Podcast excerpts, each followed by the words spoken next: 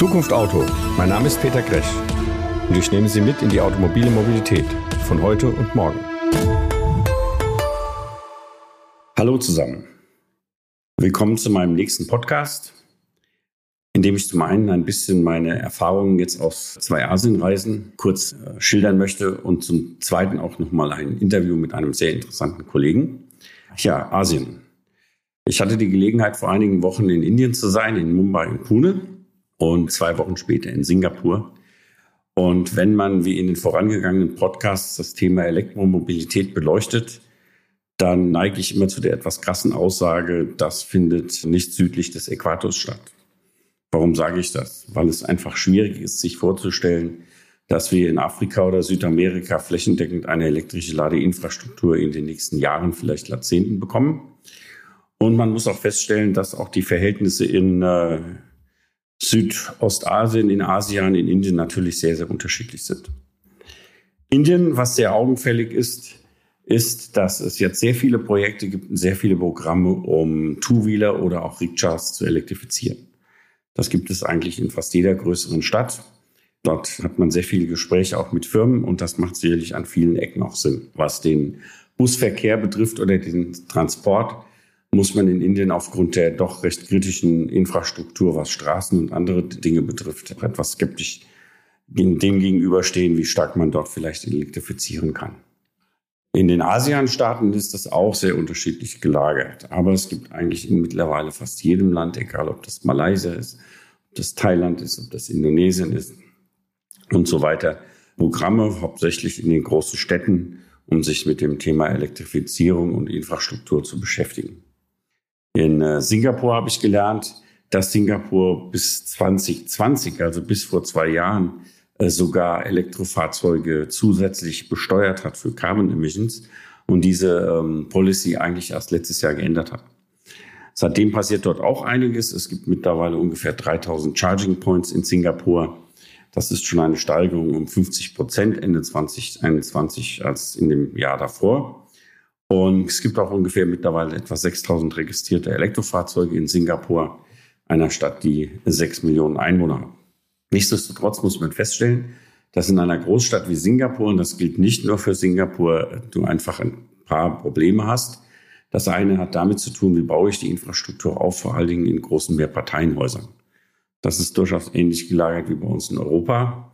Das andere ist, selbst wenn ich zum Beispiel Busse oder Transport elektrifizieren möchte, muss ich auch dort schauen, dass ich überhaupt den Platz habe, um zum Beispiel Ladeparks aufzubauen, Infrastruktur dort auch entsprechend hinzubringen.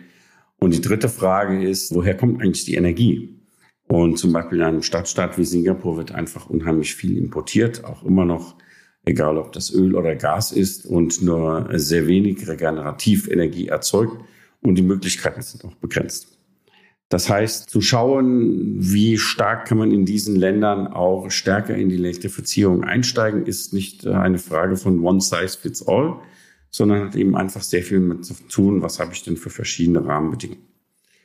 Und wahrscheinlich wird es auch so sein, dass auf absehbare Zeit wir noch immer sehr, sehr viele Benzin- und Diesel angetriebene Fahrzeuge dort haben werden. Äh, Schwerpunkt in den ASEAN-Staaten sind ja die japanischen Marken und japanische Fahrzeuge. Und wir haben vielen dieser Länder erst Euro 3 oder vielleicht Euro 4 und sind noch zum Beispiel weit entfernt von den Euro 6, Euro 7 Normen, die wir zum Beispiel in Europa haben oder anstreben. So zusammengefasst kann man sagen, dass äh, wenn man auf die Elektromobilität schaut, es eben sehr unterschiedliche Aspekte gibt, wenn man in diese verschiedenen Länder dieses Kontinents schaut. Gilt auch ein bisschen für das autonome Fahren, auch wenn sich dort einiges tut, auch bei uns in gesetzlichen Regelungen und zum Beispiel ein Stadtstaat wie Singapur eigentlich dafür prädestiniert wäre, Teile des Verkehrs relativ einfach autonom fahren lassen zu können. Aber auch dort liegt die Tücke im technischen Detail und ist äh, von heute auf morgen so einfach auch nicht umsetzbar. Am Rande der Police Mobility haben wir ein Interview geführt mit Stefan Zwick, der das Business Development Automotive für Elmus verantwortet, der auch nochmal ein paar sehr gute Aspekte reinbringt über das, was die Firma tut als kleinerer Hersteller im Halbleiterbereich, aber wofür man auch bestimmte Komponenten in Richtung Elektrifizierung und autonomes Fahren verwendet. Die Firma Elmus wird genauso wie die Firma Wäsche und einige andere auch Teil unseres Partnerschaftsstandes. auf der Elektronika in München sein, die vom 15. bis 18. November dieses Jahres stattfindet und die größte Elektronikmesse dieser Welt ist. Und alle, die zuhören, die vielleicht Interesse haben, die vielleicht sowieso da sind, sind herzlich willkommen, uns auf unserem Stand auch einmal zu besuchen in der Halle B5. Auf der Polis Mobility spreche ich mit Stefan Zwick. Herr Zwick, stellen Sie sich bitte auch mal selber kurz vor, Ihr Unternehmen und Ihre Verbindung zu E-Mobilität, Energiewirtschaft und Ladeinfrastruktur. Ja, hallo, mein Name ist Stefan Zick, arbeite mittlerweile seit 23 Jahren bei der Elmos.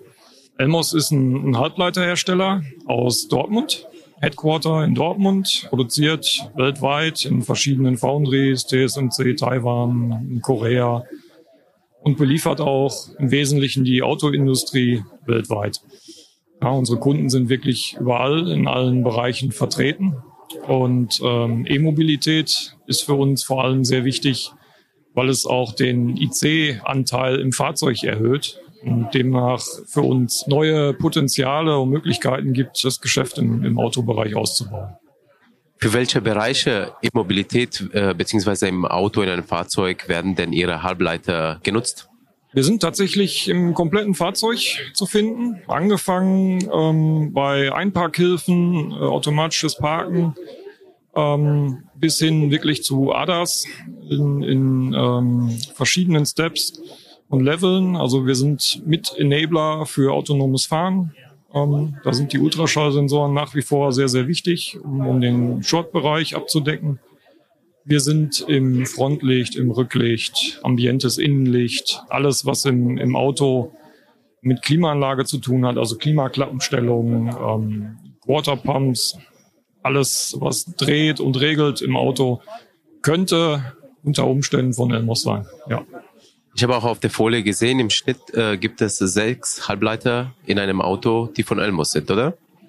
Tatsächlich, es ist statistisch. Ja, ich finde die Statistik gar nicht so gut, weil sechs hört sich extrem wenig an. Ähm, also allein so eine Einparkhilfe sind schon zwölf Sensoren im Auto. Ähm, wenn man dann noch so ein ambientes Innenlicht drin hat, das können locker 40 ICs sein. Ja? Und noch, ein, noch eine schöne LED-Rückleuchte, da haben sie dann nochmal 20 ICs von uns drin.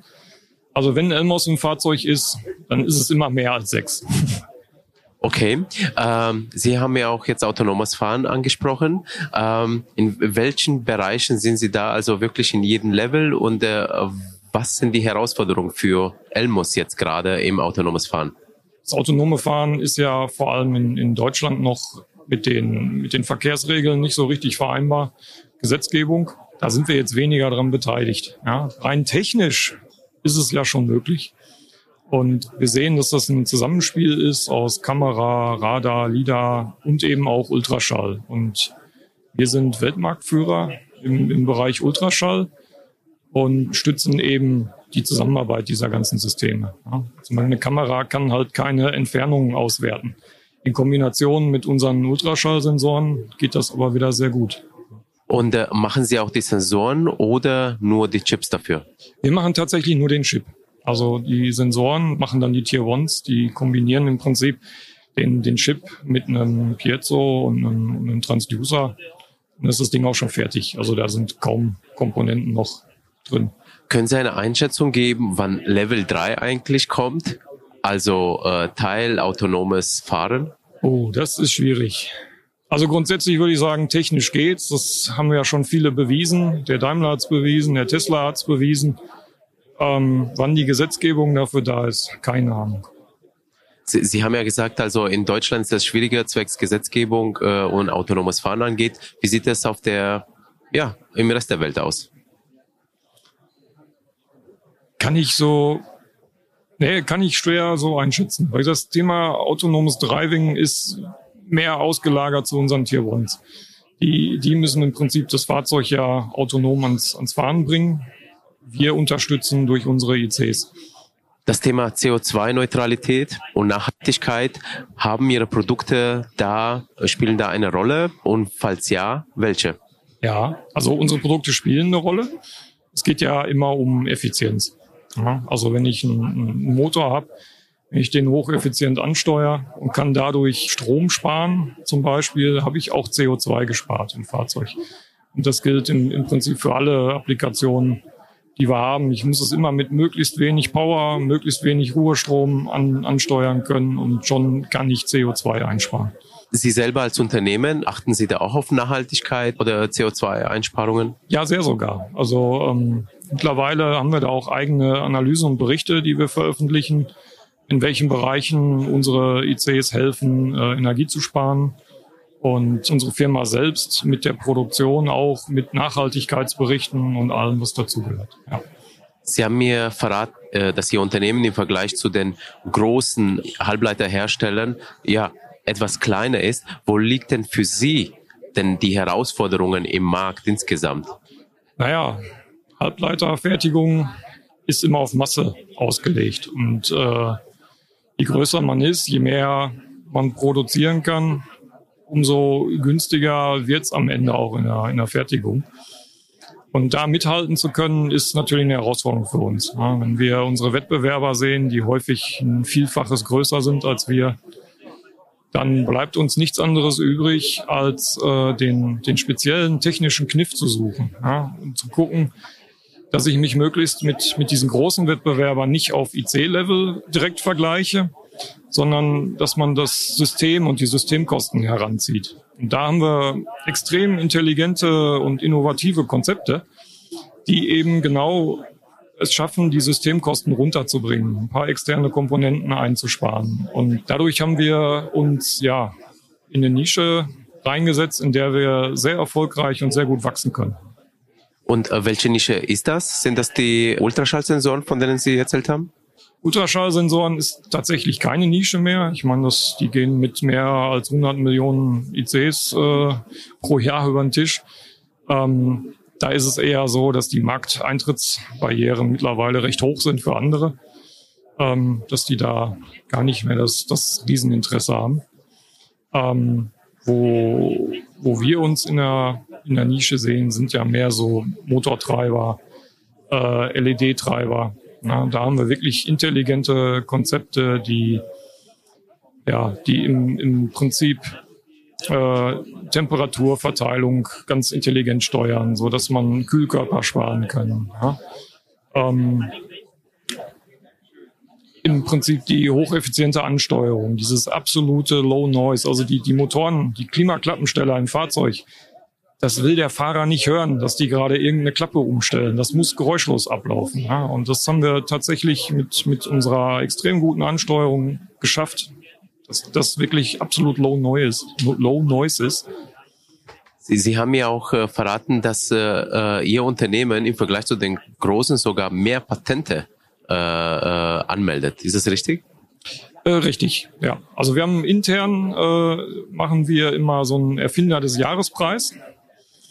Und äh, es wird sehr gut angenommen und wir reichen unheimlich viele Patente ein, von denen auch viele durchgehen, weil wirklich sehr intelligente, innovative Konzepte dahinter stecken.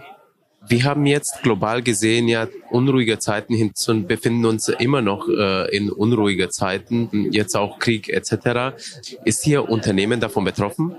Ja, natürlich. Also der Halbleitermarkt insgesamt ist betroffen, ähm, vor allem weil die Kapazitäten aktuell nicht so hoch sind wie, wie die Bedarfe.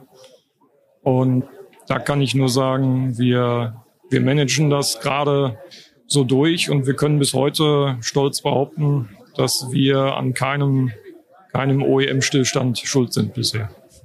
Wird es jetzt aufgrund dieser ganzen Sachen, die passieren, jetzt sich irgendwas in der Branche verändert? Wird die Branche sich selber verändern? Falls ja, in welche Richtung?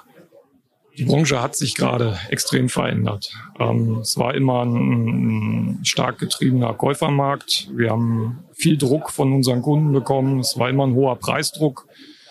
Ähm, und das ändert sich gerade extrem. Ähm, es hat sich quasi einmal um den Kopf gestellt. Ja, unsere Lieferanten erhöhen die Preise uns gegenüber, wir gegenüber unseren Kunden. Und ähm, ist eine neue Situation für alle wo wir uns die nächsten ja, ein, zwei Jahre sicherlich noch finden müssen und einstellen müssen. Überlegen Sie auch als Hersteller vielleicht auch irgendwie stärker in der Region zu produzieren, also beispielsweise in Europa? Tatsächlich fertigen wir einen recht großen Anteil unserer Wafer in Dortmund, am Standort, am Headquarter. Äh, spannend, spannend. Das Thema PGOB. Da hätte ich zwei Fragen. Was haben Sie für einen Geschäftsbezug zu PGOB und zu Peter Gresch? Das ist tatsächlich noch sehr neu. Ich bin vor circa zwei Jahren mit der Firma Rotronic Vertrag eingegangen. Und über Rotronic äh, haben wir auch Kontakt zum Peter Gresch und der PGUB bekommen. Und ja, das, was wir heute haben, ist im Prinzip unser erstes gemeinsames Projekt.